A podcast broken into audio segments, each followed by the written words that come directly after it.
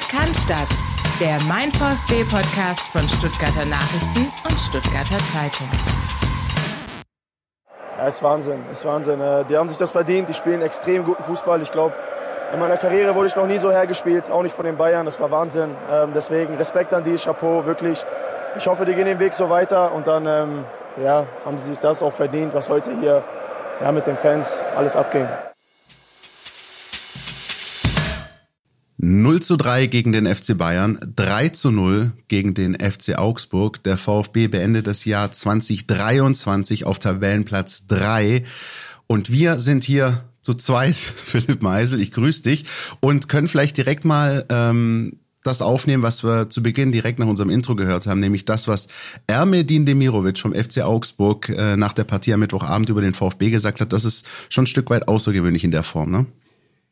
Also erstmal ein herzliches Grüß Gott auch von meiner Seite. Gude und Grüße an euch da draußen. Ja, ähm, andererseits hat man in vielleicht leicht abgewandelter Art und Weise Form die Saison schon öfter gehört. Ja, ob das jetzt beispielsweise Dino Topmöller äh, ist äh, oder gewesen ist, ob das irgendwelche Spieler waren äh, auf, in den Field-Interviews nach teils heftigen Niederlagen, die sie gegen den VfB eingefahren haben.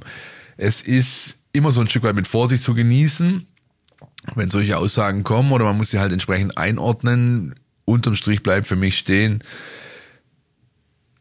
dass der VfB Stuttgart was getan hat, was ganz, ganz wichtig ist, nämlich wenn man irgendwo hinfährt mit hohen Ambitionen und breiter Brust und kriegt dann so eine gefeilt, wie bei den Bayern am Sonntag, dann ist man hingefallen.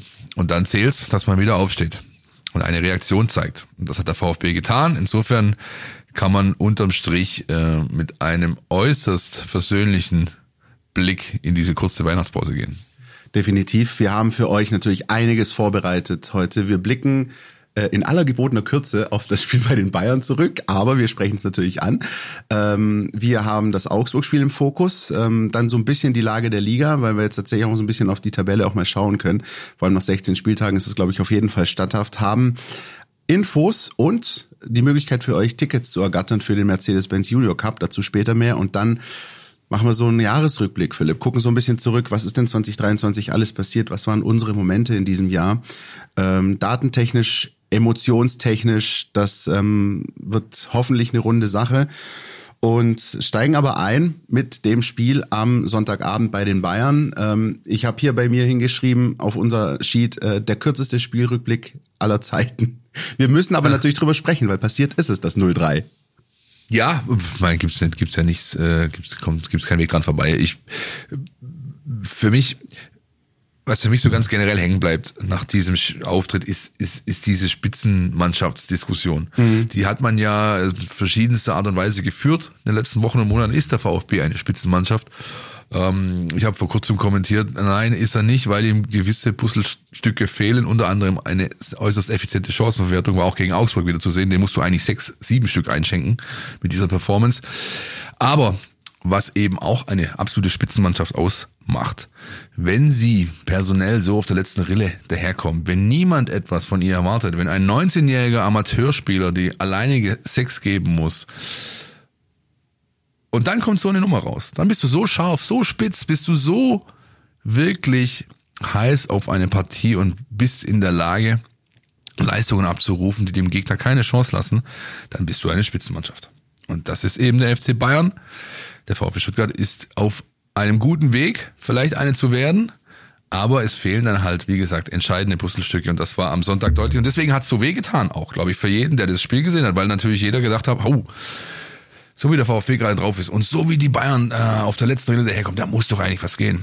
Pustekuchen. Und das ist eine Demonstration gewesen, ne? noch dazu mit einer, sag ich mal, taktischen Herangehensweise, die den VfB Stuttgart, glaube ich, mehr als nur überrascht hat und deswegen war es auch vollkommen verständlich, dass äh, da hinterher sehr tiefe Enttäuschung zu bemerken war, vor allem bei Trainer. Sebastian Hönes, halt, der hatte sich was ausgerechnet für dieses Spiel und ist leider damit nicht durchgekommen. Das mit der Überraschung, das ist, glaube ich, der wichtigste Punkt oder der, der am meisten hängen bleibt. Ich glaube, sowohl aus VfB als auch aus Bayern-Sicht. Ähm, ja, frühes Tor. Ähm, ich glaube aber, meine These ist, dass auch wenn es frühe Tor nicht fällt, dann äh, stellt sich das Spiel ähnlich dar. Und ähm, aus VfB-Sicht ist es trotzdem interessant, auch wenn dieser Sonntagabend in die Binsen gegangen ist, muss man festhalten, ähm, dass der VfB bei den anderen Teams und auch bei den Spitzenteams angekommen ist oder auch bei solchen, die es gerne wären. Zwei Beispiele an der Stelle. Borussia Dortmund gesteht sich nach der Niederlage in der Liga ein, dass sie mit dem VfB Stuttgart momentan nicht mitspielen können und äh, treten im Pokal völlig destruktiv auf. Und Punkt zwei, der FC Bayern stellt sein Spiel, was er eigentlich seit Jahren spielt, um für den VfB und macht ein bisschen den FC Heidenheim, äh, stellt sich hinten rein, überlässt dem VfB den Ball äh, und versucht mit langen Bällen, Kontern und Standards und kommt so zum Erfolg. Und auch wenn das an dem Abend für den FC Bayern zu 100 Prozent aufgegangen ist, ist es trotzdem auch ein Stück weit ein Zeichen, dass der VfB sich so ein Standing schon erarbeitet hat, dass die Bayern sich was Besonderes einfallen lassen müssen für diesen Abend, weil sie wahrscheinlich gewusst haben, wenn wir so spielen wie in Frankfurt oder so, wie wir es gerne hätten, dann kann es auch schief gehen. Und das ist schon auch was, was für mich hängen bleibt. Ich glaube, es war vielleicht mit ein bisschen mehr Abstand betrachtet gar nicht so schlecht.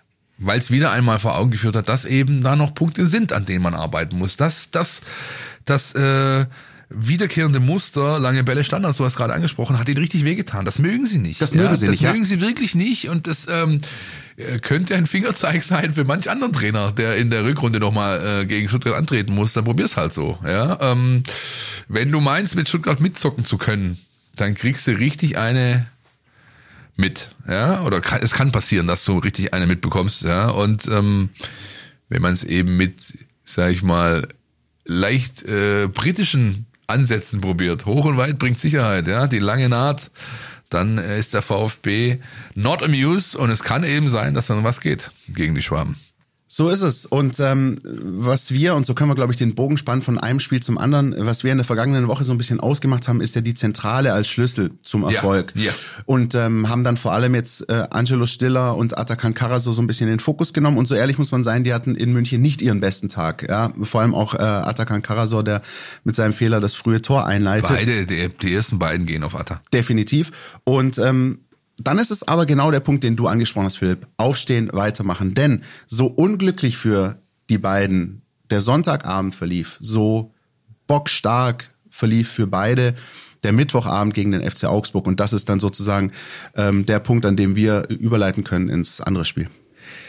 Ein Stückle ein Stückle, ein Stückle, ein Stückle war es wie es Eckle. Ja, 5 gegen 2, eines meiner absoluten Lieblingstrainingselemente ähm, im Fußball, die es überhaupt nur gibt. Oder die Spanier sagen gerne Rondo dazu. Ähm, da hat man Elemente gesehen gegen Augsburg. Und zwar sehr, sehr deutlich. Ähm, auch da ist vor allem Atta Carasso hervorzuheben, der immer wieder ähm, quasi Querläufe gemacht hat, um mit zwei Kollegen ein Dreieck zu bilden, um dann dort mit ein Kontaktspiel, Tag, Tag, Tag aus einer Drucksituation, aus einer Pressingfalle oder wie auch immer rauszukommen, dadurch aufzubauen, zu initiieren.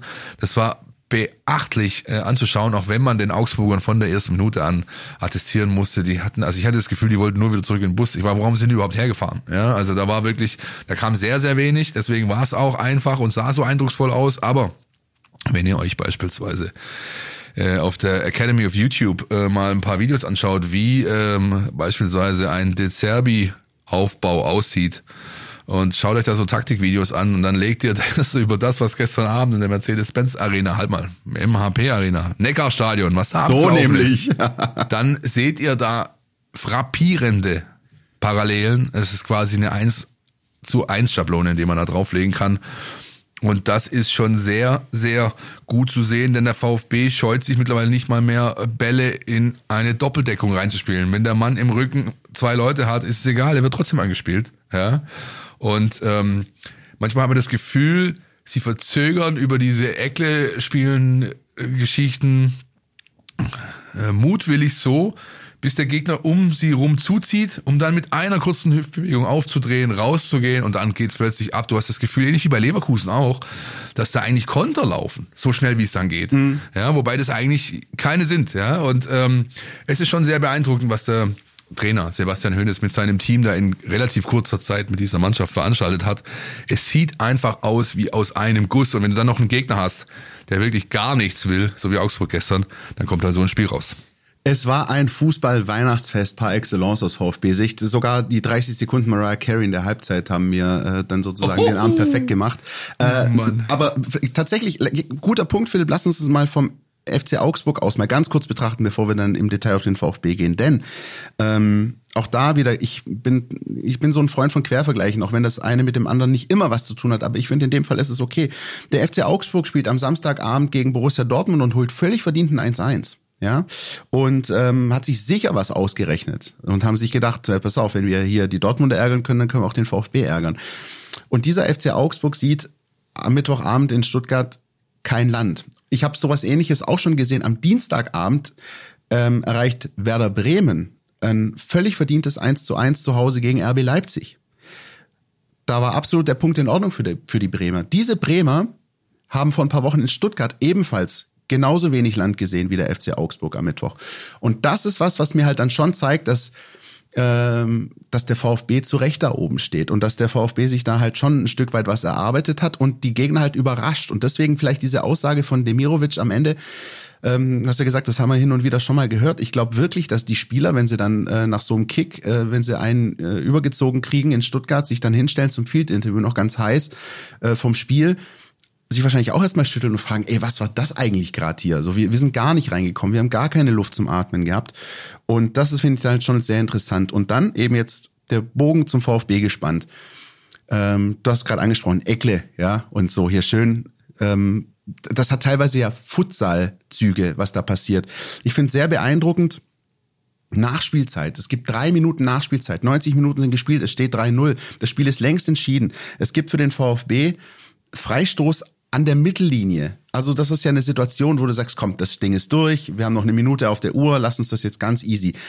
Was machen die Jungs? Die kriegen den Freistoß gepfiffen an der Mittellinie, da wird sofort der Ball auf den Boden kurz gelegt und zack, Kurzpass weiterspielen. Die Jungs, dieser VfB, diese Mannschaft will zocken bis zur letzten Sekunde. Die haben Spielwitz, sie haben Ideen, sie lassen sich was einfallen. Ähm, siehe nur sich das erste Tor an, die Eckballvariante. Ähm, und das ist das, was mir besonders imponiert. Ja, die Ergebnisse sind das eine, die sind wunderbar, die Tabelle ist wunderbar.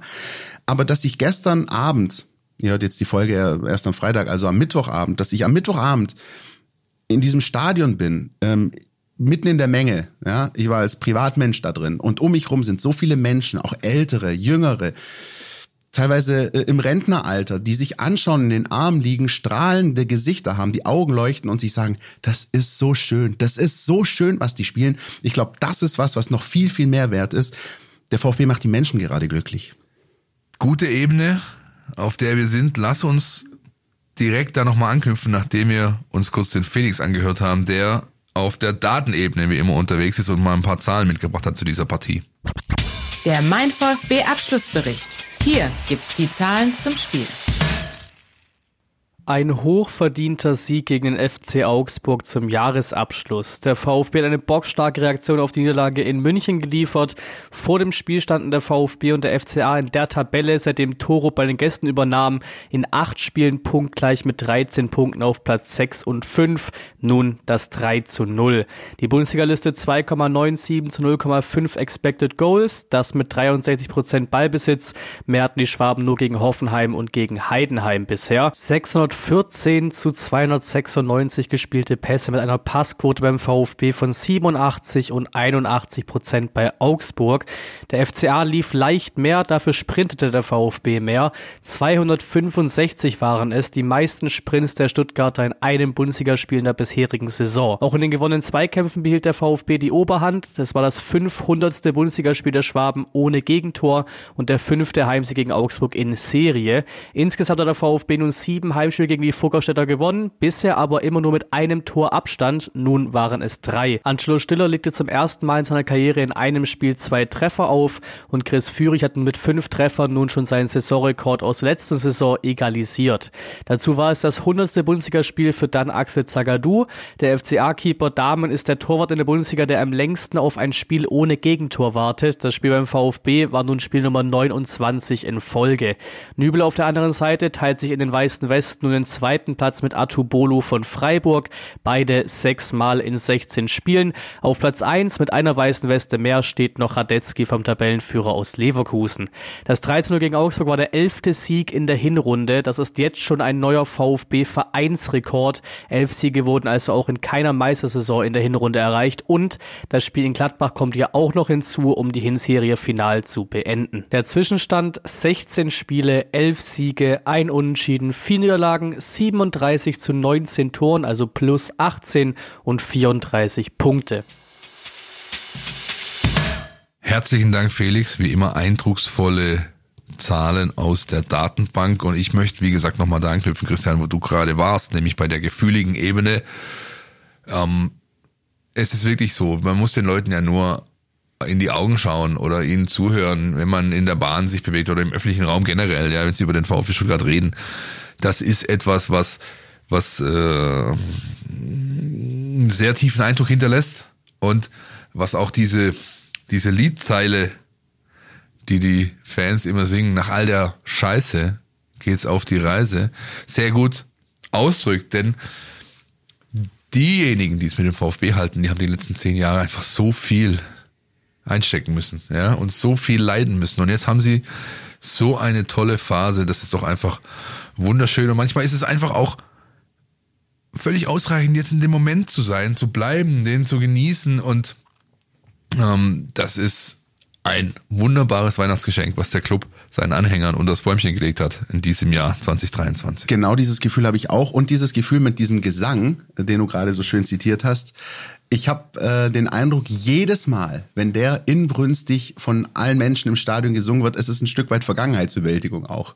Also du hast das Ja, Gefühl, dass ja. ne, jedes Mal so irgendwie ein Kackspiel der letzten Jahre so weggewischt wird und, und weggeschoben wird, weil jetzt ist es schön, jetzt genießen wir das. Man hat so viel gelitten. Die ganzen und, 0 zu 0 gegen Arminia Bielefeld und so weiter. Ja. und die, richtig, genau das. Und, und die Zweitligasaisons und irgendwelche Spiele auf äh, hässlichen Ackern in Osnabrück und, und, und all sowas. Ähm, und, und momentan einfach genau, wie du gesagt hast, diesen Moment mitzunehmen, das zu genießen, das habe ich am Mittwochabend bei so vielen Menschen gesehen.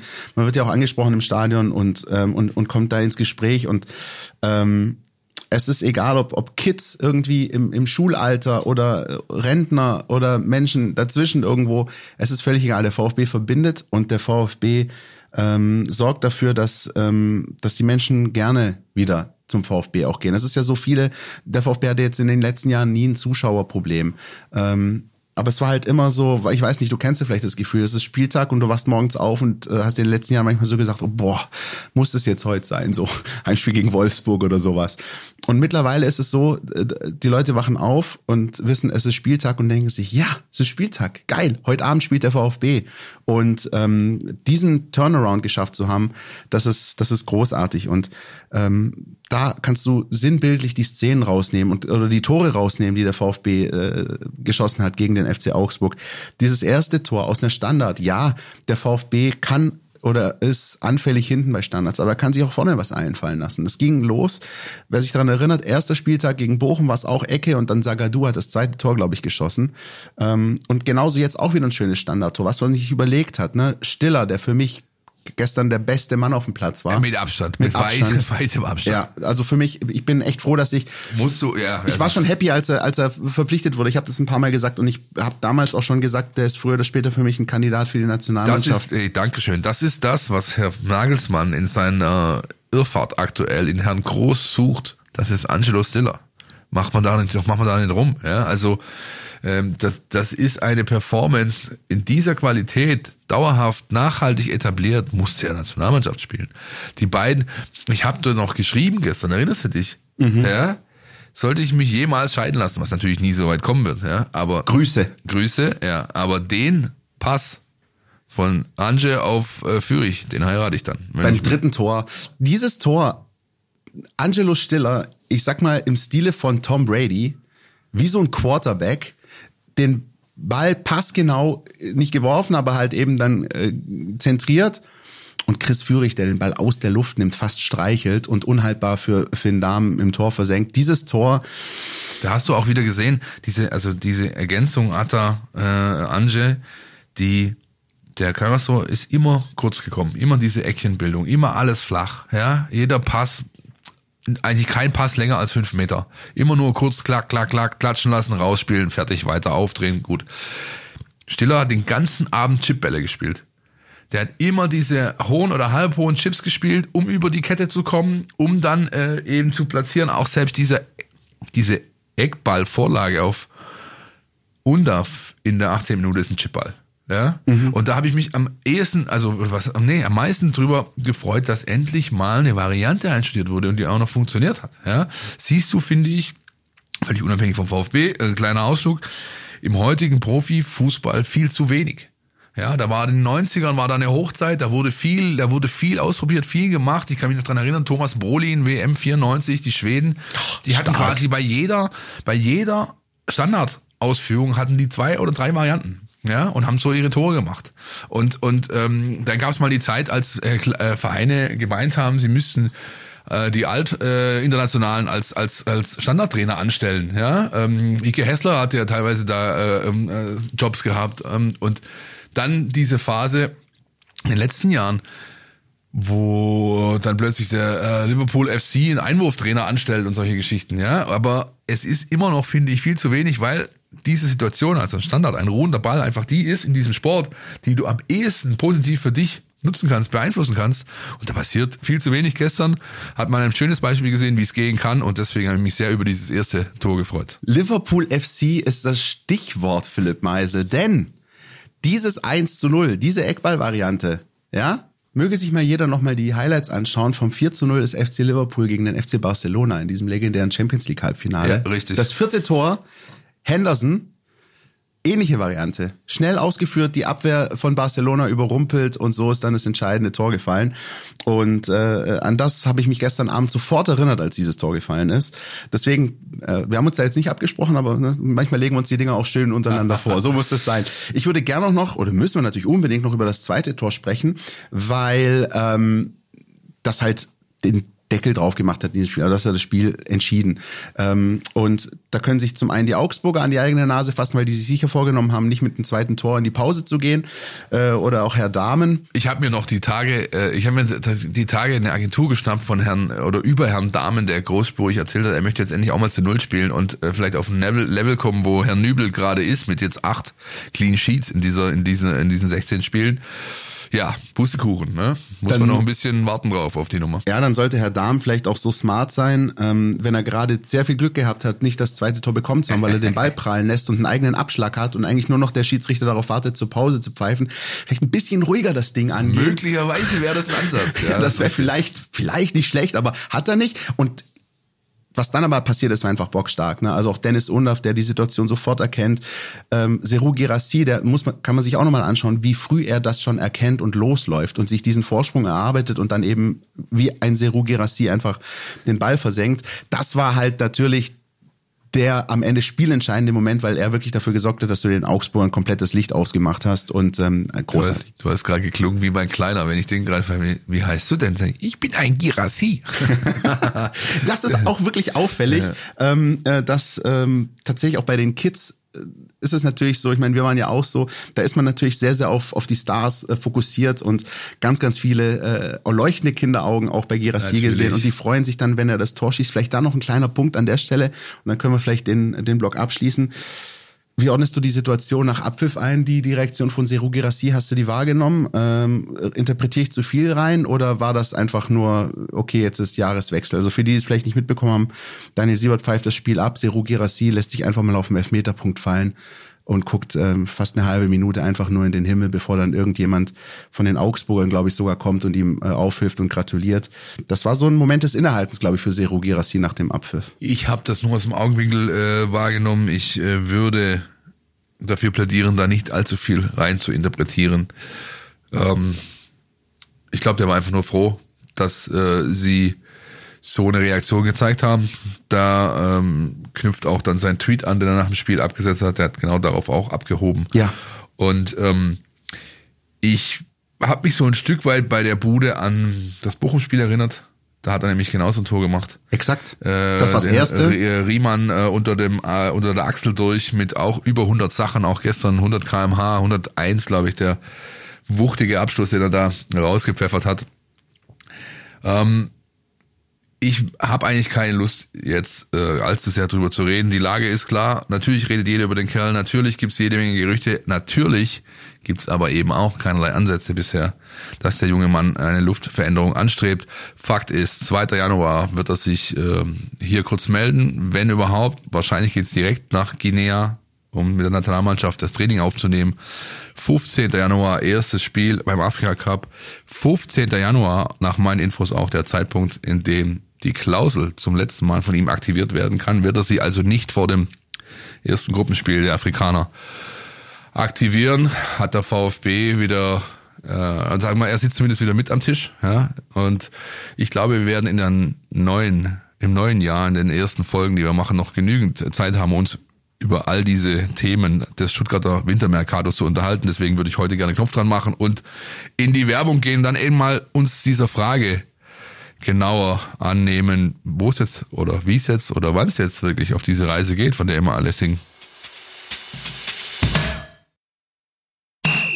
Ihr wisst ja, Freitag ab 1 macht jeder seins. Aber bevor ihr ins Wochenende geht, müsst ihr noch eine Sache erledigen. Eure Mails checken und den Mein VfB Newsletter lesen. Da steht alles drin, was ihr braucht, um rund um die Weiß-Roten mitdiskutieren zu können. Jetzt sofort abonnieren unter meinvfb.de.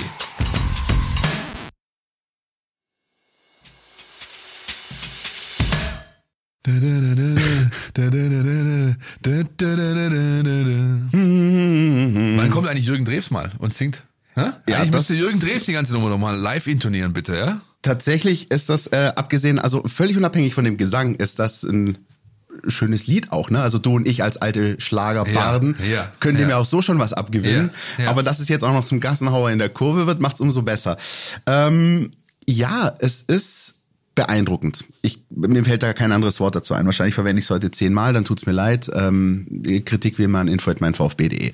Aber äh, die Tabelle, ganz nüchtern betrachtet, ähm, wenn man sich die anschaut, dann ist es so, dass der VfB 34 Punkte hat. Das ist jetzt schon einer mehr als in den vergangenen beiden Spielzeiten nach 34 Spieltagen. Allein das ist schon wow. Der VfB hat einen neuen Vereinsrekord aufgestellt. Es ist äh, quasi eine äh, bis dato Hinrunde für die Ewigkeit. Und man darf nicht vergessen, ein Spiel steht ja noch an formell beim Borussia Mönchengladbach im Januar. Elf Siege gab es für den VfB zu diesem Zeitpunkt noch nie. Und wenn man das jetzt alles mal anschaut und versucht einzuordnen, zu gucken, was machen die anderen so. Ich glaube, äh, Philipp, dann sind wir uns einig, dann äh, können wir sagen, da wird es oben vermutlich um den Titel einen Zweikampf zwischen den Bayern und Leverkusen geben. Die spielen dann doch nochmal einen Ticken äh, über den anderen. Dann kommt schon der VfB mit einem Punkt dahinter, dann RB Leipzig, ähm, von denen ich bei aller gebotenen äh, Zuversicht äh, davon ausgehe, dass am Ende RB Leipzig früher oder später äh, vor dem VfB landen wird. Interessant finde ich, was dann dahinter passiert. Und das ist ähm, ein aus VfB-Sicht erfreulicher Dienstagabend, der da drei Remis äh, hervorgebracht hat, nämlich ein 1-1 von Borussia Dortmund, ein 3-3 der TSG Hoffenheim und noch ein 1-1 von RB Leipzig, die eben dafür sorgen, dass der VfB Dritter ist und einen anständigen Abstand schon hat. Sieben Punkte sind es auf Borussia Dortmund. Und dann kommt ein Dreierpack mit 24 Punkten, 10 Punkten Rückstand also auf den VfB. Das sind Eintracht Frankfurt, TSG Hoffenheim und der SC Freiburg. So. Wir werden, das kann ich bereits jetzt vorwegnehmen, auch im neuen Jahr uns haben Anfragen von euch erreicht. Quatscht doch mal bitte nochmal das, wie sieht denn das aus mit Champions League und Platz 5? Wir wollen zwar nicht abheben, aber erklärt uns das nochmal. Werden wir für euch machen im neuen Jahr.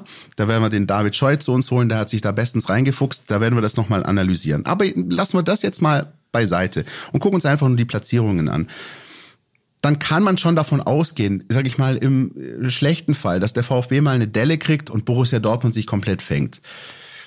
Selbst wenn Leipzig und Dortmund am VfB vorbeiziehen sollten, dann wäre der VfB Fünfter.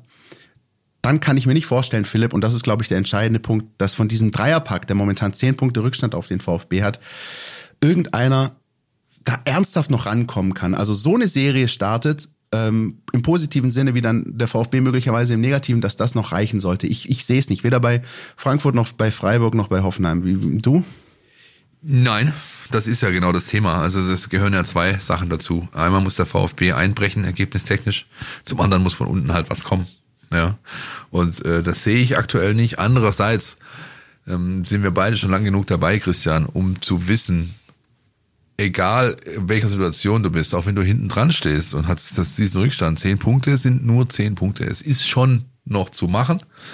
Müssen ein paar Faktoren zusammenkommen, ja, dass man solche Rückstände aufholen kann, aber es geht. Ja, wäre nicht das erste Mal, dass sowas passiert. Insofern vorsichtig Ja. sein, grundsätzlich.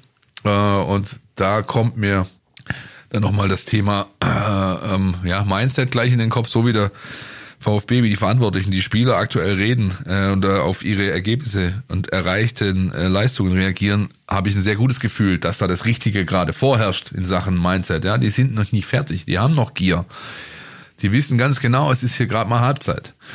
Aber ähm, man muss tatsächlich mit allem rechnen und was halt auch da würde ich aber auch in dieser Sendung dann im neuen Jahr genauer oder intensiver darauf eingehen wollen, was halt auch nicht zu unterschätzen ist. Der Verein als Ganzes kann gar nicht so schnell mitwachsen, wie die Mannschaft gerade sportliche Höhen erreicht. Das ist eine sehr, sehr gefährliche Gemengelage. Wir wissen alle äh, noch sehr gut äh, von vor zehn Jahren, äh, ich sag nur Champions League Falle. Ja, da muss man wirklich gucken, aufpassen, das muss man auf dem Schirm haben. Das wird auch beispielsweise ein äh, Fabian Wohlgemuth jetzt schon auf dem Schirm haben, weil es seine Personalplanungen maßgeblich beeinflusst. Aber dazu kommen wir dann im neuen Jahr. Jetzt aktuell einfach Lage genießen, auch mal entspannt zurücklehnen. Ich glaube, das ist das, was den Beteiligten am meisten gut tun wird nach also zumindest denen, die schon länger dabei sind, einfach mal zurücklehnen. Da meine ich jetzt gar nicht mal so die, die Trainer und die Spieler, da meine ich so Leute, die im Staff sind, so Leute wie ein Laser, Holger Laser, der, der schon alles mitgemacht hat. Ja. Einfach mal entspannt Weihnachten feiern, ohne ständig Nagel knabbern, ohne ständig auf die Tabelle gucken, ohne ständig, oh Gott, oh Gott, oh Gott, oh Gott, oh Gott, oh Gott. Ja, das ist doch schön. Lass doch einfach mal genießen. Und deswegen Knopf dran machen. Nächster Themenschwerpunkt, meiner Ansicht nach. Dann habe ich nichts hinzuzufügen, da würde ich sagen, spielen wir einen Jingle ab. NLZ News. Neues von den Nachwuchsmannschaften. Christian, Philipp. welches ist das traditionelle Highlight im Großraum Stuttgart, wenn es um das Dreikönigswochenende geht?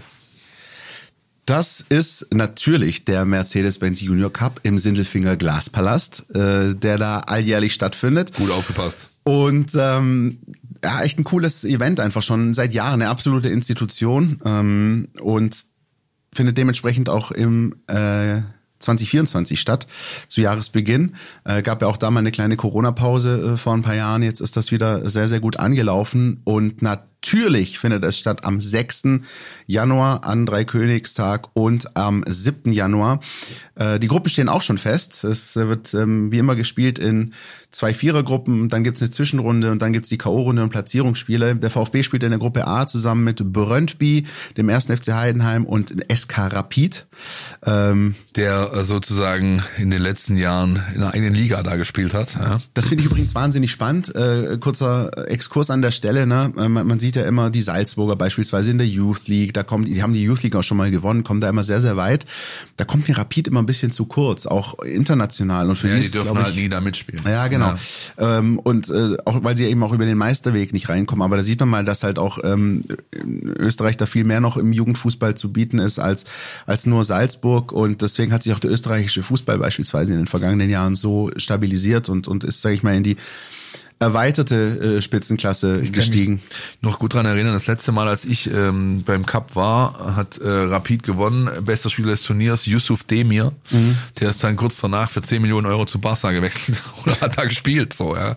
Also Ich glaube, der hat ähm, sogar bei diesem Testspiel äh, äh, gespielt, das es mal gab zwischen dem VfB und Barca, da war in der Saisonvorbereitung. Was Ja, ja, Ja. richtig. Und der ist dann äh, natürlich ähm, irgendwann wegen auf, aufgrund irgendwelcher obskuren Financial Fair Play Geschichten musste er dann wieder zurück und jetzt spielt er glaube ich in der Türkei irgendwo und so richtig durchgezündet ist es dann doch nicht, aber ein weiteres Indiz einfach dafür, dass die Jungs, die da zocken, dann relativ schnell im Profifußball ankommen und meistens dann auch, äh, so zumindest einige von ihnen groß werden. Leroy Sané, Manuel Neuer, Sami Khedira, Ma Mesut Özil, Mario Gomez.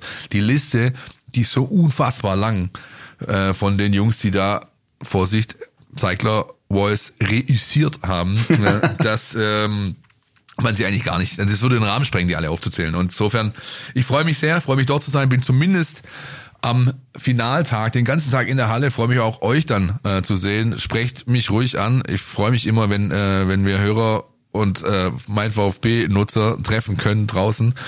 Und äh, der VfB hat eine gute Gruppe.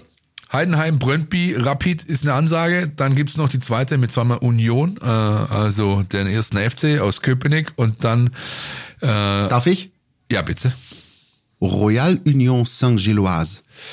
Christian äh, Pavlic hat im französischen Leistungskurs aufgepasst, richtig. Dann spielt er noch Manchester United mit. Sagt bitte niemals Menu, wenn ihr auf der Insel nicht einfach eine gepfeffert äh, wollt, äh, be- bekommen wollt, mitten frei weg ins Gesicht in irgendeinem Pub. äh, Wenn, Das ist übrigens von Menu da, sprecht, Da, da, ganz, eng. ganz Äh, kurz, Me Menu, ganz, ganz schlimm, was ich auch überhaupt nicht mag und was natürlich auch völlig falsch ist, ist so Dinge wie Arsenal London und Chelsea London. Das ist ja, einfach. gut, es ist, ist natürlich immer, ist natürlich immer ein bisschen schwierig. Ja, du hast auch, du hast es ja fast bei allen Clubs außerhalb des deutschen Sprachraums, dass wir Deutschen diese Clubs eigentlich falsch aussprechen. Deswegen habe ich vorher auch Liverpool FC gesagt. Du hast dann im nächsten Satz hast du sofort wieder vom FC Liverpool gesprochen. Das ist einfach so eingeschliffen bei uns, äh, dass ja, aber ich weiß genau, was du meinst. Ja, ja, ja. Es ist halt so, dass sozusagen der in Deutschland geht man halt oft von der Stadt aus, die aber tatsächlich im Vereinsnamen gar nicht drin vorkommt. Und damit man dann sozusagen dem Zuschauer klar macht, Arsenal und Chelsea kommen aus London, hängt man das ran, ist aber eben gar nicht der, der Vereinsname. Das ist übrigens so, wie man sagen würde, Hertha BSC Berlin. Aber das führt jetzt zu weit. Ist Äh, auch zum Beispiel bei mir, also mein, es ist, es,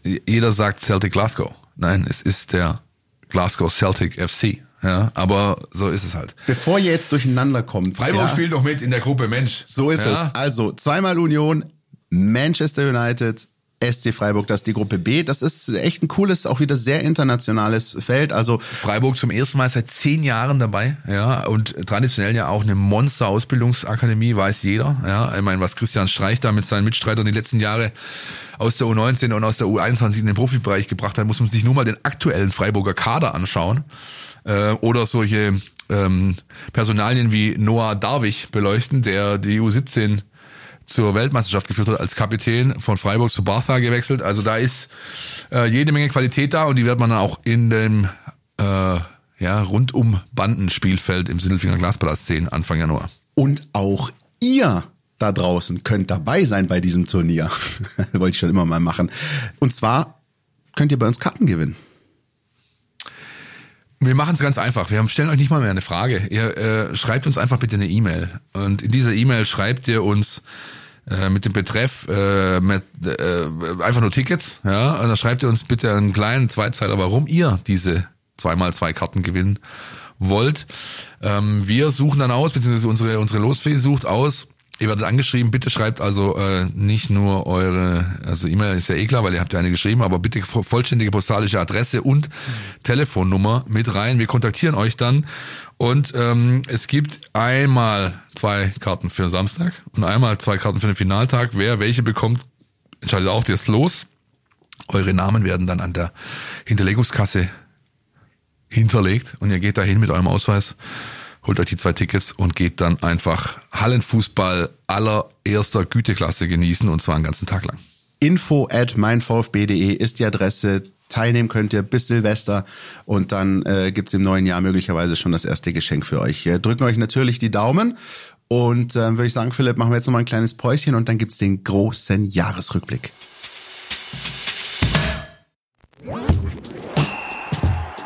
Du willst nicht nur jede Woche den Podcast hören, sondern zu jeder Zeit voll über den VfB Stuttgart informiert sein? Mit dem Mein VfB Plus Abo bleibst du immer auf Ballhöhe.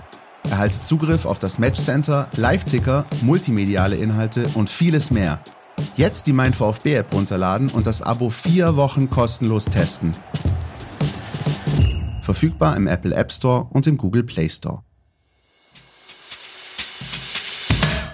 Der große Jahresrückblick rund um den VfB Stuttgart, Christian, und es ist ja schon irgendwie irre, wenn man zurückblickt.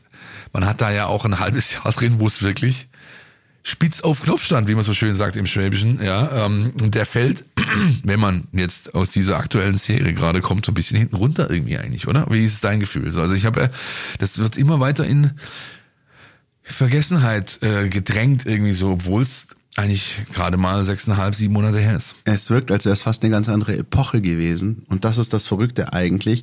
Und trotzdem ist es dieses Kalenderjahr. Und ja, wir haben von strahlenden Augen gesprochen bei den Zuschauern am Mittwochabend gegen den FC Augsburg und generell in den vergangenen Wochen. Auch uns macht das ja wahnsinnig viel Spaß, endlich mal über erfolgreiche Zeiten zu sprechen. Aber und das ist immer der Punkt, wo man dann eben doch wieder demütig wird und wo man dann um Bruno Labbadia direkt mal zu zitieren, sagt, wir dürfen noch nicht vergessen, wo wir herkommen. Ja? Ähm, denn der VfB kommt aus ganz kritischen Zeiten, die noch in diesem Jahr waren, wo es spitz auf Knopf stand, wo nicht klar war, in welcher Klasse er die Spielzeit 23, 24 bestreiten würde. Und da fällt mir eben, um das Ganze mal chronologisch aufzudröseln, direkt einfach der Jahresbeginn ein. Ähm, ging los mit einem schnöden 1-1 daheim gegen Mainz. Da haben viele noch gesagt, ähm, jo komm, das ist möglicherweise ein ein Schritt in die richtige Richtung, auch wenn da irgendwie vielleicht mehr drin war. Aber dann hast du schon direkt auch gemerkt, ähm, Last-Minute-Gegentor in Hoffenheim, ähm, dann ganz, ganz bittere und wirklich ungenügende Heimauftritte gegen äh, Werder Bremen und den VfL Wolfsburg. Unterbrochen von einem Pokalsieg, ja, der, glaube ich, vieles nochmal ein bisschen geschönt hat, Ja. was eigentlich nicht gut war im Nachhinein betrachtet. Ja, und, äh, und trotzdem hast du halt ähm, so eine Schwere gespürt. Du hast also über, über Bleiern. dem, Es war wirklich Es war bleiern. wirklich Ja, bleiern. Über ja, dem ja. Stadion, über dem über dem Roten Haus, über der Mercedesstraße. Es war alles schwermütig. Es war äh, es war nicht gut und und es hatte irgendwie das Gefühl, als würde jeder, der beim VfB irgendwie zu tun hat, ähm, so einen riesen Klotz hinter sich herziehen so und und und nicht befreit sein. Und das ist ja ganz normal, wenn du dir die Tabellensituation anschaust. Und ähm, ja, das alles kulminierte dann ähm, im letzten Spiel unter Bruno Labbadia, das waren 0-3 bei Union an der alten Försterei. Und äh, da war dann ja ziemlich schnell klar, dass es dann so nicht weitergehen würde. Und man kann vielleicht dann auch rückblickend sagen, dass es wirklich auf den letzten Drücker, weil viel später hätte es nicht passieren dürfen, rückblickend betrachtet, dass da nochmal ein Input gegeben wurde, damit der VfB nochmal die Kurve kriegt. Und selbst dann darf man auch nicht vergessen, Philipp. Ich habe mir, ähm, letzte Woche war das Leverkusen-Heimspiel. Ich habe mir vor diesem Leverkusen-Spiel nochmal die Tabelle vor dem Leverkusen-Spiel in der Rückrunde angeschaut. Das war der drittletzte Spieltag. Da stand der VfB auf 17. Da war der VfB auf dem Abstiegsplatz und hat am Sonntag gespielt, während alle anderen schon vorgelegt haben. Und da weiß ich auch noch dieses Gefühl, du kommst am Sonntagnachmittag ins Stadion, du bist auf Platz 17, du weißt, du spielst jetzt gegen Leverkusen und hoffst einfach irgendwie was zu holen. das Und 1-1 dass dann, glaub ich, Genau, ja. mit- durch äh, waren dann je ein Elfmeter auf beiden Seiten und hoffst einfach, dass es irgendwie gut geht. Vorletzter Spieltag ähm, werde ich nie vergessen. Also heute schaut man sich äh, Konferenzen an, wie, wie jetzt am Dienstagabend und, und hier schön äh, Macht Späßchen auf der Couch. Kessel raus und Chips in der Hand und guckst, äh, was Hoffenheim und Dortmund so machen und sagst dir, jo, wenn sie gewinnen, gut, wenn sie nicht gewinnen, auch gut, aber es ist mir eigentlich wurscht. So, ja, ganz wurscht ist es nicht, aber du, du guckst es halt entspannt an. Und je versetzt euch, auch ihr da draußen, ich glaube, ihr habt dieses Gefühl bestimmt auch noch äh, im Kopf, da, da wird es einem gleich ganz anders. Diese Samstagskonferenz am vorletzten Spieltag, als der VfB am Sonntag in Mainz nachziehen musste und du dir den Samstag angeschaut hast und zittern musstest. Was macht Schalke gegen Frankfurt zu Hause? Was macht die Hertha gegen Bochum zu Hause? Und du bittelst und bettelst und hoffst einfach nur, dass es vorbeigeht und dass die Ergebnisse einigermaßen gut sind. Am Ende waren sie dann gut. Der VfB konnte dann aus eigener Kraft es wieder schaffen und hat in Mainz nachgelegt. Aber dieses Gefühl, und das ist, glaube ich, der diametrale Unterschied zwischen der ersten Hälfte 2023 und jetzt dem, was wir jetzt haben, während, während in diesem ersten Teil im Abstiegskampf diese Schwere war, dieses mulmige Gefühl, dieses fast schon Magengeschwür, was jeder so in sich drin hat, es ist jetzt einfach positiv getragen und du weißt, du gehst ins Stadion und du spielst gegen Leverkusen, hast einfach Bock und du gehst gegen Augsburg ins Stadion und du hast einfach Bock und du weißt, selbst wenn es heute ein 1-1 gibt oder so, Mai, dann guck dir die Tabelle an, steht man immer noch gut da und das ist was, was glaube ich sehr, sehr viel gemacht hat, dass das in diesen Extremen binnen weniger Monate so krass sich entwickeln würde, hat glaube ich von uns beiden auch keiner gedacht. Nein, absolut nicht. War so nicht zu erwarten. Ihr habt vielleicht auch schon unser 90 plus 3 Video gesehen äh, nach dem Augsburg-Spiel in der Mein VfB-App. Da habe ich es auch nochmal zur Sprache gebracht. Es ist schon beachtlich, wie sich das Blatt gewendet hat. Dank guter Arbeit, dank ähm, an einem Strang ziehen aller Beteiligten, das muss man einfach auch mal sagen. Das geht ja nur, wenn wirklich alle mitmachen.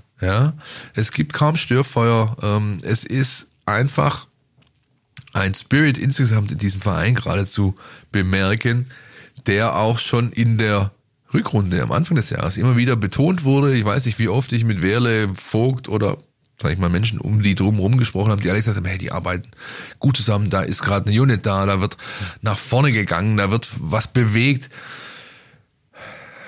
Wie so oft, der sportliche Erfolg ist die Klammer für alles. Ja? Wenn der da ist, dann ist es halt auch einfach zu belegen. Ja? Und wenn der nicht da ist, dann ist es meistens so, dass halt doch dann aus allen möglichen Ritzen wieder irgendwas rausquillt, was nicht so gut ist. Momentan einfach weitermachen, weitermachen, weitermachen, weitermachen. Es ist, glaube ich, die, sag ich mal, das Gebot der Stunde.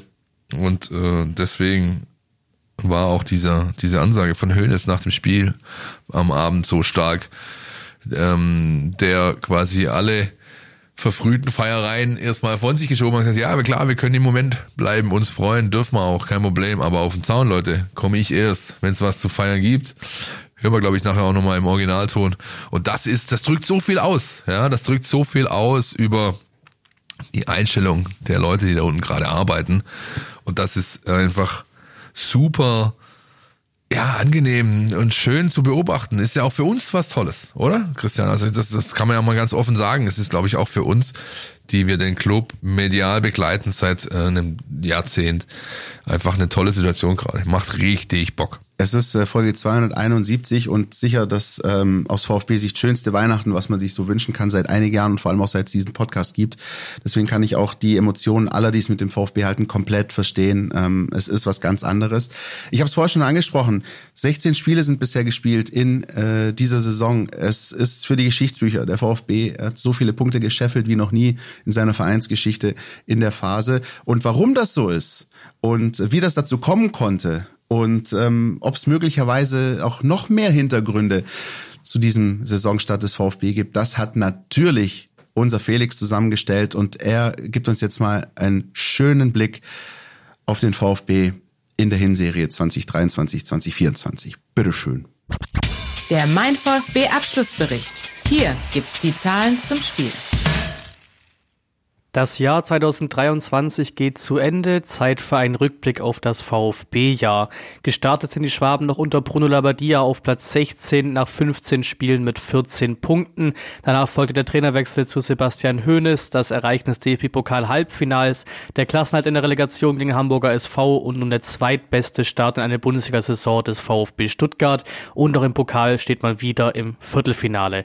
Das ist der Schnelldurchlauf. In der Bundesliga-Jahrestabelle stehen die Stuttgarter auf Platz 5 hier waren es 35 Spiele mit 15 Siegen, 8 Unentschieden und 12 Niederlagen, also 53 Punkten. Nur die Bayern, Leverkusen, Dortmund und Leipzig stehen vor dem VfB. In der Höhnestabelle seit April rückt man sogar auf Platz 4 vor und überholt den BVB 47 Punkte in 24 Spielen. Seitdem er als Trainer angehört hat, liefert er einen Punkteschnitt von 2,1 pro Spiel ab.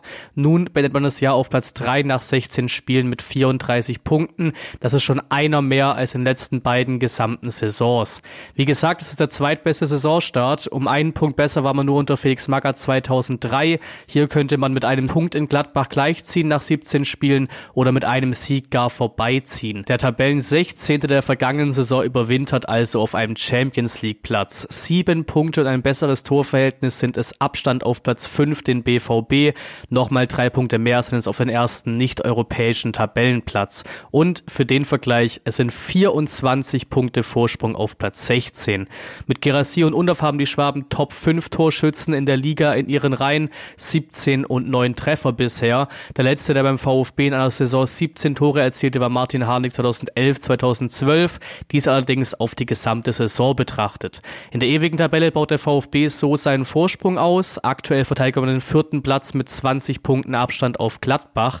Historisch lief es in diesem Jahr auch im Pokal. Zum ersten Mal seit elf Jahren zog der VfB VfB zweimal in Folge mindestens ins Viertelfinale ein. Mit solchen Leistungen steigt auch der Marktwert. In der vergangenen Saison lag der Gesamtmarktwert bei 151 Millionen Euro und Platz 11 in der Bundesliga.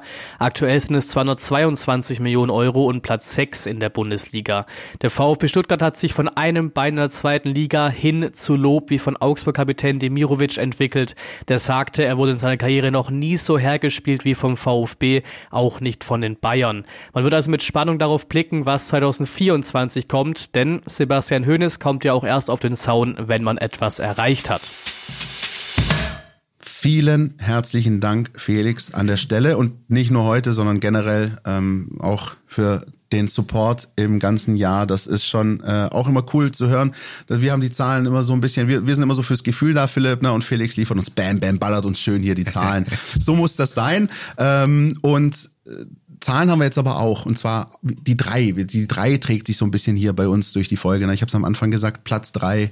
Ähm, 3-0 gegen Augsburg und äh, 0-3 gegen Bayern. Ach so, das gab's auch noch Ja, ja. Äh, im Jahr 20 Also bitte, wenn schon, denn schon, Christian. im Jahr 2023 und ähm, da haben wir uns gesagt, Philipp, jeder von uns sucht sich mal drei Momente aus aus diesem Jahr, ähm, aus dem VfB-Jahr 2023 und ähm, können wir die noch mal ein bisschen, komm, ich habe schon lange nicht mehr gesagt, Püree massieren lassen.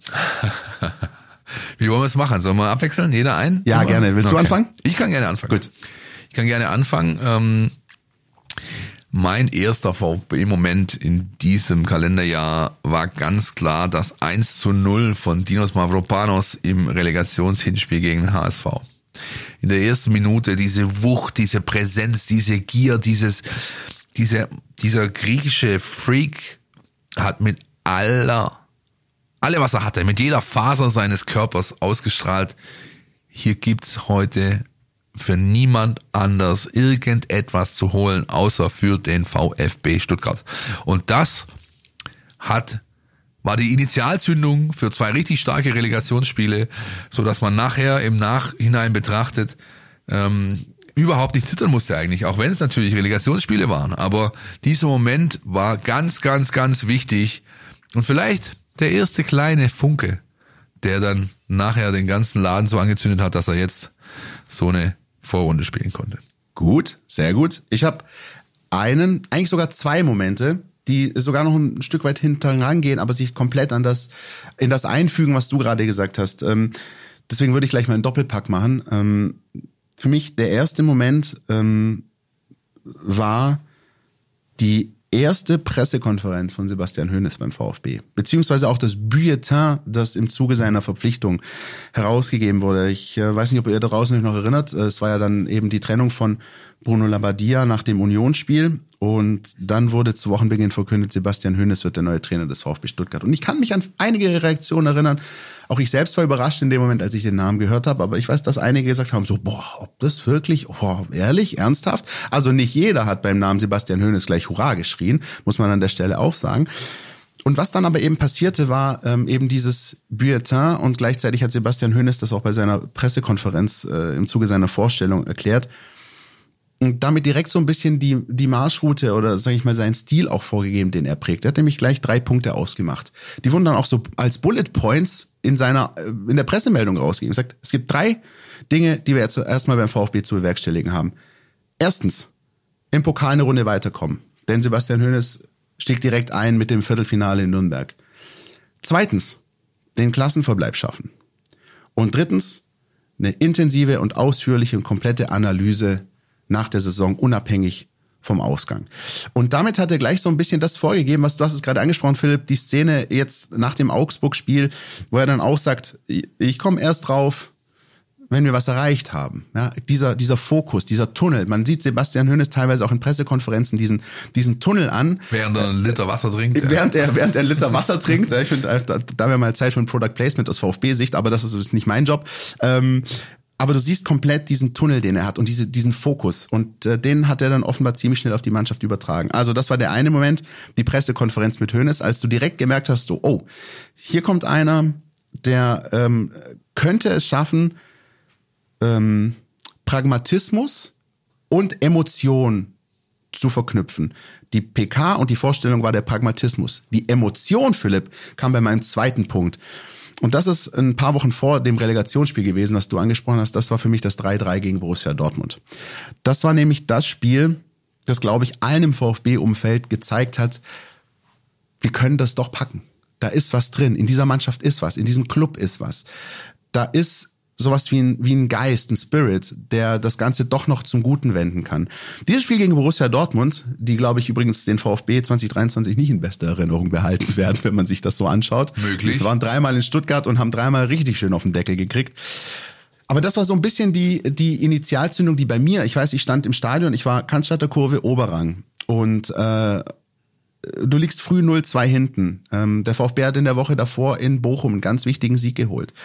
Und dann liegst du gegen Dortmund 0-2 hinten und denkst so, boah, jetzt kommen wir wieder in diese Spirale möglicherweise. Kriegst, kriegst zwei komische Tore, Mavropanos fliegt mit Gelb-Rot runter und du bist äh, zur Pause 0-2 und zu zehnt. Und was dann passierte im zweiten Durchgang, ähm, war so ein bisschen dieser, dieser begeisternde VfB, der sich dann eben weiterentwickelt hat in den nächsten Monaten mit äh, diesem diesem unbedingten Willen, äh, hier doch noch was zu reißen, sich nicht von dem äh, durcheinander bringen zu lassen, was an der Anzeigetafel steht, ähm, an sich zu glauben. Ähm, mit ein bisschen Glück, äh, ich weiß noch, Kulibali war der Anschlusstreffer, dann Wagnumann 2-2.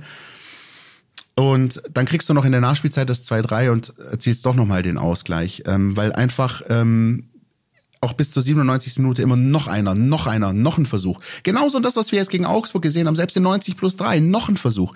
Diese Mannschaft zockt bis zum Ende. Und dieses 3-3 gegen Dortmund war für mich ähm, wirklich der, der Moment, da bin ich am Samstagabend nach Hause gekommen und wusste, äh, in dieser Mannschaft ist doch noch was. Und das war, glaube ich, vielleicht auch für die Mannschaft dann ziemlich wichtig. Sehr schön hast du das gemacht. Danke. Mein nächster Punkt ist einer, der nicht ausschließlich positiv konnotiert ist. Mhm. Ja, ähm, nämlich die Bekanntgabe des Wechsels von Thomas Krücken zu Manchester City. Ähm, hat mich dann doch überrascht, auch wenn ich in den letzten Wochen und Monaten davor in Gesprächen mit ihm immer wieder so ein bisschen gemerkt habe, der ist zwar zu 100% hier, aber ein Stück weit vielleicht auch irgendwo am Ende seines Weges angekommen. Dass es dann doch aber so kommt, hat mich dann, wie gesagt, überrascht, denn er ist ja nicht fertig gewesen. Also er hat, er hat, er hat hier zwar Bäume gepflanzt und daran hingen die ersten Früchte. Er hat unfassbar viel verändert, angestoßen mit seinem Team. Er hat hier ganze Prozesse auf den Kopf gestellt, neu gemacht. Wie gesagt, immer im Team, hat er auch immer betont in Gesprächen mit mir, hat sich nie als allein ähm, Kämpfer sozusagen gesehen, sondern hat immer betont, was für gute Leute er um sich rum hat. Und dann geht er, obwohl halt es noch nicht fertig ist, obwohl diese Früchte immer noch am Baum hängen, nicht geerntet wurden, zumindest nicht vollumfänglich. Das hatte ich so nicht erwartet. Gut fand ich dann wiederum, und das ist vielleicht der positive Aspekt in der ganzen Geschichte, wie der Club damit umgegangen ist. Ja, hat man auch beispielsweise in dem, bei dem Endowechsel gesehen, aber auch bei Mavropanos Sosa, ähm, die Art und Weise, mit Abgängen umzugehen, ähm, die kann man auf, die kann man in mehreren, also ja, Stilrichtungen machen. Ja, man kann sie sag ich mal, nüchtern machen. Man kann sie eher so ein bisschen äh, nachtragend anlegen. Man kann sie aber auch sehr, sehr stilvoll machen. Und äh, das hat der VfB in dem Fall getan. Ähm, war für mich wirklich ein einschneidender Moment, weil die Jugendarbeit einfach für diesen Club nicht so immens wichtig ist und so eine große Bedeutung hat. Und äh, man jetzt immer noch gespannt sein darf, wie der neue Mann Hildebrand das Ganze anzugehen gedenkt, denn der hat sich so ein bisschen in seinem hinter seinem Schreibtisch versteckt. Seitdem hat noch nie öffentlich gesprochen. Ich hoffe, ich kann das rund um den Mercedes-Benz Junior Cup mit ihm nachholen, aber es ist halt ja gerade so eine Situation, die so ein bisschen an luftleeren Raum erinnert. Ja, und das ist was, was man schnellstmöglich vor der Platte kriegen muss, damit sie wieder weiter vorwärts geht. Denn der Grundstein für eine erfolgreiche, äh, mittelfristige, langfristige Zukunft, der ist ja gelegt. Vielleicht hat äh, Stefan Hildebrand auch mal Lust, zu uns in den Podcast zu kommen, weil, Philipp, wir haben ja auch mit Thomas Krücken mal eine Folge aufgenommen ähm, und konnten da auch mal äh, gute 90 Minuten mit, äh, mit ihm uns unterhalten. Gibt es denn etwas aus deiner Sicht, was von ihm bleibt jetzt noch? Oder äh, wie, wie siehst du das? Gibt es irgendwas, wo du sagst, das ist noch von Thomas Krücken übrig geblieben oder das hinterlässt er hier beim VfB? Ja, die, der grundsätzliche Aufbau dieses ganzen ähm, Systems, ähm, der sage ich mal, Marktsondierung. Ja, man hat ja ein, sag ich mal, baskisches Erfolgsmodell adaptiert. Da habe ich, hab ich mal einen längeren Artikel geschrieben, der bei euch auch ganz gut ankam. Das, was der VfB da macht, diese Satellitenclubs, die er hat, 15 sind es an der Zahl, die meisten in Baden-Württemberg, einer außerhalb, ähm, die äh, helfen dem VfB erstmal das komplette Nachwuchssegment abzudecken, zu überwachen, zu scouten und dann implementiert man ja aber an diesen Standorten auch ein Stück weit die VfB-Ausbildungsphilosophie. Das heißt, also Spieler kommen sehr früh in Kontakt mit dieser Art und Weise, Nachwuchsfußballer auszubilden, Trainer sowieso, auch Trainerausbildung spielt in diesem Kontext eine große Rolle. Und das in Summe wird dazu führen, dass der VfB ähm, wieder mehr Jungs aus der Region, vielleicht sogar von hier zur Verfügung hat, äh, mit denen er dann im Nachwuchsbereich arbeiten kann, im Idealfall sogar im Profibereich dann. Und das ist etwas, das äh, das Krücken mit seiner Truppe initiiert hat und das wird lange bleiben. Und wenn wir schon beim Nachwuchs sind, dann kann ich dir noch meinen dritten Punkt äh, präsentieren, den ich mir rausgesucht habe aus dem Jahr 2023. Denn der VfB ist Weltmeister. Das ist was, was bei mir auch noch hängen bleibt. Max Herwert, der mit der U17 in Indonesien den Titel holt. Ähm, hat mir sehr großen Spaß gemacht. Ähm, ich ähm, bin kein Mensch, der normalerweise großartig früh morgens äh, die Glotze anmacht, um Sport zu gucken. Wobei ich glaube, Philipp Meisel würde was anderes behaupten. Ähm, ja, ja, richtig. habe ich gerade so nach dem Motto merkst du selbst, was du gerade erzählst. Ja, ja, ne? ja. Äh, ich habe die Spiele mit Wonne geschaut. Es war nicht immer äh, irgendwie Fußball vom anderen Stern, aber es war ehrlicher. Ähm, leidenschaftlicher Fußball von einem Team, das in sich stimmig war. Mm, bin ähm, mittlerweile. vor allem, weißt du, ja? was, warum es so Spaß gemacht hat, dieser dieser Weg, äh, den mitzuverfolgen, die Spiele anzuschauen?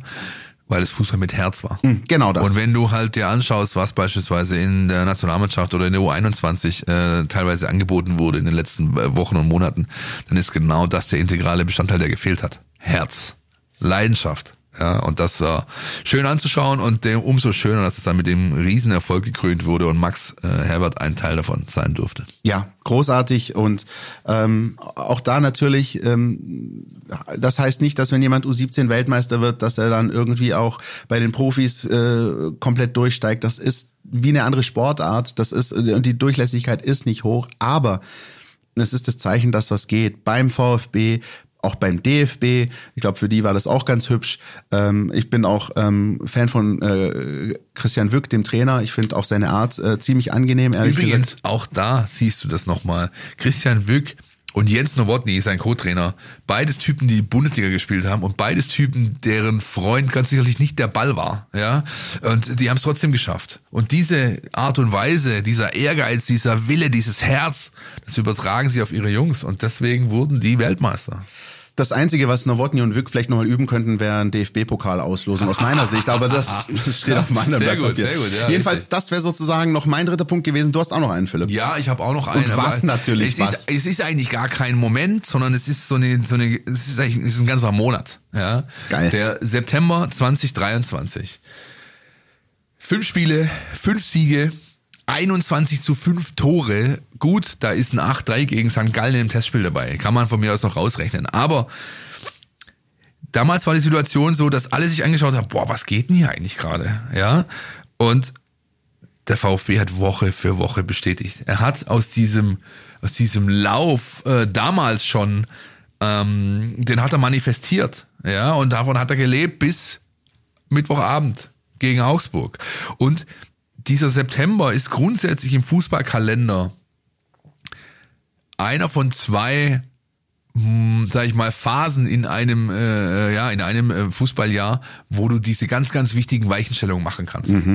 Das ist einmal die Phase, nachdem die ersten zwei Ligaspiele und Pokal gespielt wurden, hast du so ein bisschen eingeruckelt, jetzt geht's los. Irgendwann ist noch Erste Länderspielpause. Mhm. So, das ist der September. Und dann kommt die Länderspielpause Oktober und die Phase danach ist auch super, super wichtig, weil da geht's dann in den heißen Herbst so langsam über, da muss man einfach abliefern. Das, was man da erreicht, davon zehrt man bis zum Mai nächsten Jahres im Normalfall. Und das hat der VfB super, super gut gemacht. Äh, hat da Woche für Woche Leistung auf den Rasen gebrannt, wo ich dachte, Alter, also das ist halt nicht mehr nur Zufall. Was ja viele Leute lange, lange Zeit geurteilt haben über den VfB. Ich habe letzte Woche erst einen Podcast gehört, in dem, in dem äh, der Sportskamerad Köster, seines Zeichens Chefredakteur von Elf Freunde, zu Kreuze gekrochen ist, weil er bis vor das, also bis zum Spiel gegen Leverkusen, die ganze Zeit äh, davon geredet hat, ist alles nur Zufall, was da passiert beim VfB. Ist alles nur Zufall. Nee, ist es eben nicht. Und die Weichenstellung dafür, die wurde im September gelegt. Der Basis, der Grundstein für alles weitere hat, den, hat der VfB in diesen Spielen auf den Platz gebracht. Dieser September war so ein bisschen der Transformationsmonat. Ich glaube, nicht nur für die Spieler, sondern auch für das Umfeld. Ich habe mich äh, interessanterweise gerade noch am, am Mittwochabend mit meiner Schwägerin unterhalten und da haben wir so ein bisschen äh, gequatscht. erinnerst dich noch so im Spätsommer, so August, September, da ging noch dieses eine Meme rum mit diesen, mit diesen vier Drachen, wo irgendwie drei so total entschlossen sind und einer guckt Ich so ein bisschen, mich, hm. Ja, ja. und der VfB war so dieser Drache, so was hat der hier eigentlich zu suchen, ne?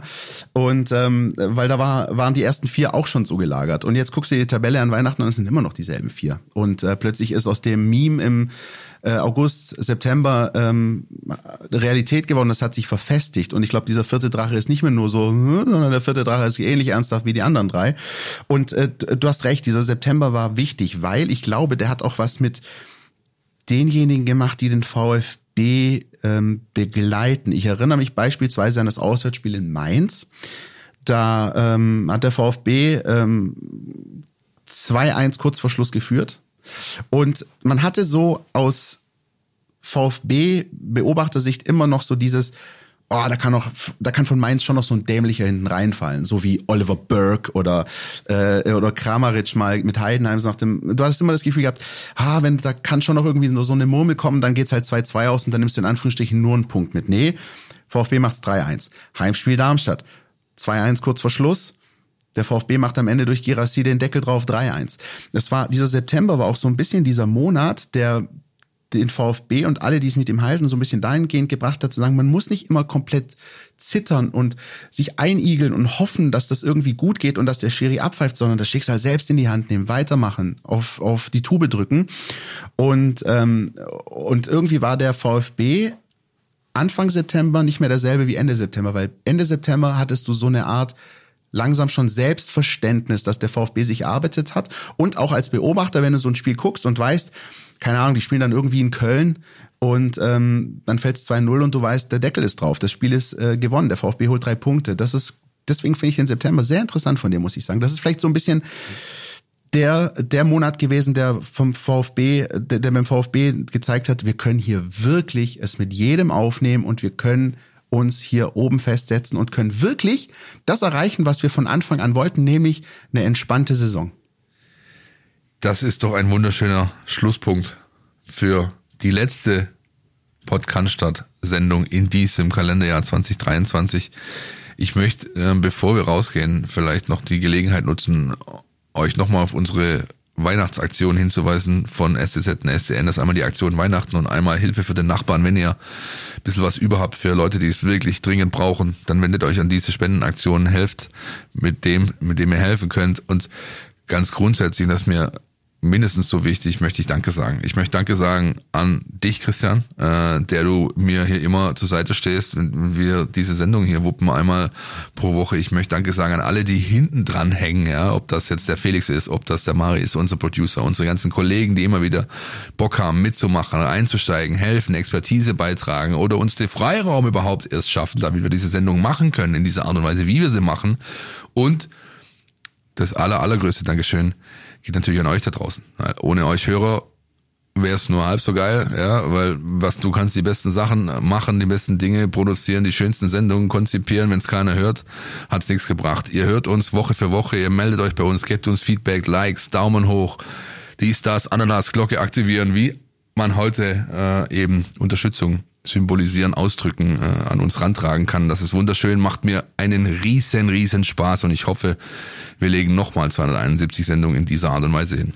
Dem kann ich mich nur anschließen. Vor allem auch der Support von äh, aus dem Haus von den Kollegen, den du angesprochen hast, und eben die Hörerinnen und Hörer, weil ähm, wir können hier noch so oft äh, dastehen und äh, eine Stunde über den VfB quatschen. Das können wir irgendwie auch abends bei einem Bier unter uns. Aber dass wir das hier so machen und dass, dass es Menschen gibt, ähm, denen wir auch ein Stück weit eine Freude machen können, weil, weil wir ein Stück weit auch Teil ihrer VfB-Woche sind, das, das macht uns, glaube ich, sehr, sehr glücklich. Und ähm, umso mehr Spaß macht das, wenn ähm, das auch sportlich mal so klappt und man auch wirklich auch mal mit äh, mit leuchtenden Augen äh, hier reingeht und das Ding aufnimmt und ähm, und weiß, ähm, das gibt doch den einen oder anderen Fan da draußen, der freut sich, ähm, dass er mitgenommen wird. In den weniger schönen Zeiten wie in den vergangenen Jahren, aber jetzt auch in ähm, den sehr, sehr guten, sportlich sehr, sehr guten Zeiten aus VfB-Sicht. Ähm, bleibt aus unserer Sicht natürlich noch zu erwähnen, dass ihr uns gerne weiter Feedback geben könnt. Äh, Lob, Kritik, die wir uns auch immer sehr, sehr zu Herzen nehmen. Ähm, mein VfB ist äh, die Anlaufstelle bei Insta, bei Facebook, bei X, wenn es denn mal wieder erreichbar sein sollte. Und natürlich auch auf unserem YouTube-Kanal, den wir auch seit ein paar Monaten äh, mittlerweile haben, wo ihr diesen Podcast auch anhören könnt. Ähm, meldet euch da bei uns info at meinvfb.de, das ist die Mailadresse, wo ihr, wie gesagt, auch noch Tickets für den Junior Cup gewinnen könnt. Ähm, da bleibt aus meiner Sicht, Philipp, eigentlich nur noch ähm, zu sagen, schöne Weihnachten, macht's euch schön, genießt die Zeit mit euren Liebsten, rutscht gut rüber in das Jahr 2024, habt euch lieb, ja, seid nett zueinander und ähm, dann machen wir nächstes Jahr genauso weiter. Das letzte Wort gehört dem, der hier die wichtigen Ansagen macht. Sebastian Hoeneß nach dem Spiel gegen den FC Augsburg. Die Jungs